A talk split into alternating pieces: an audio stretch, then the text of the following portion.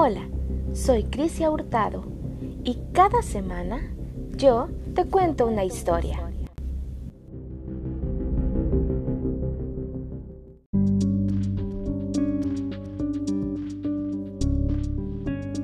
Este día les hablaré sobre los asesinatos de Tylenol. Para quien no sepa, el Tylenol o acetaminofén es un medicamento que sirve para tratar fiebres, dolores de cabeza y todas las molestias que están relacionadas con el resfriado. Este medicamento es conocido y utilizado a nivel mundial. Solo en Estados Unidos es usado aproximadamente por 50 millones de personas cada semana. El 3 de octubre de 1982 fueron retirados alrededor de 172 mil frascos de Tylenol en Estados Unidos.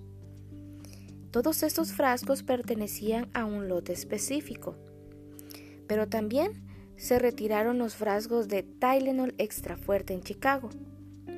Tres días después, se retiran y destruyen más de 31 millones de botellas del medicamento, y en ese entonces el mercado de Tylenol cae un 7%, causando la pérdida de 100 millones de dólares. Lo que sucedió en Estados Unidos es digno de una historia de misterio o para escribir un libro.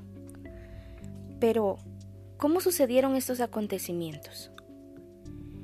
El 29 de septiembre de 1982 son encontradas muertas tres personas que consumieron Tylenol. Esto fue en el estado de Illinois. Por ello se advirtió a los hospitales y a los comercios sobre el envenenamiento del medicamento. El 30 de septiembre ya eran seis víctimas las que cobraba el envenenamiento de Tylenol. Al realizar los estudios, se resuelve que las cápsulas están envenenadas con cianuro. Pero, ¿qué es el cianuro? ¿Qué pasa cuando el cianuro es ingerido por un humano? Bueno, empecemos que es utilizado para eliminar plagas y es altamente tóxico para el ser humano.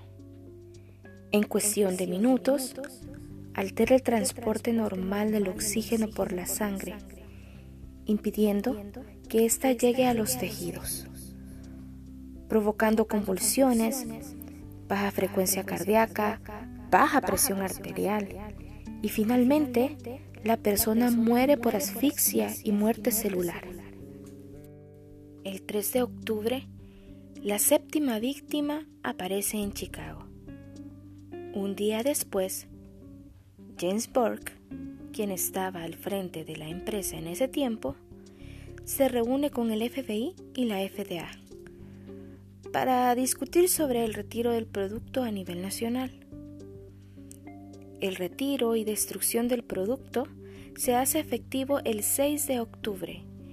Es entonces cuando Johnson Johnson pierde más de 100 millones de dólares. Pero el 8 de octubre anuncian cambiar las cápsulas por tabletas más seguras y más difíciles de alterar. El 11 de noviembre de 1982, Tylenol vuelve a tomar fuerza y deja atrás la crisis de ese año. Pero, lastimosamente, el 7 de febrero del año 1986, una nueva crisis se desata. Una persona es encontrada muerta con trazas de Tylenol y de cianuro. El 10 de febrero, Johnson Johnson es alertado sobre la muerte e inmediatamente el FBI retira el producto. Pero solamente el que estaba a 300 millas alrededor. El 27 de febrero del mismo año, el FBI exonera a la farmacéutica de este hecho.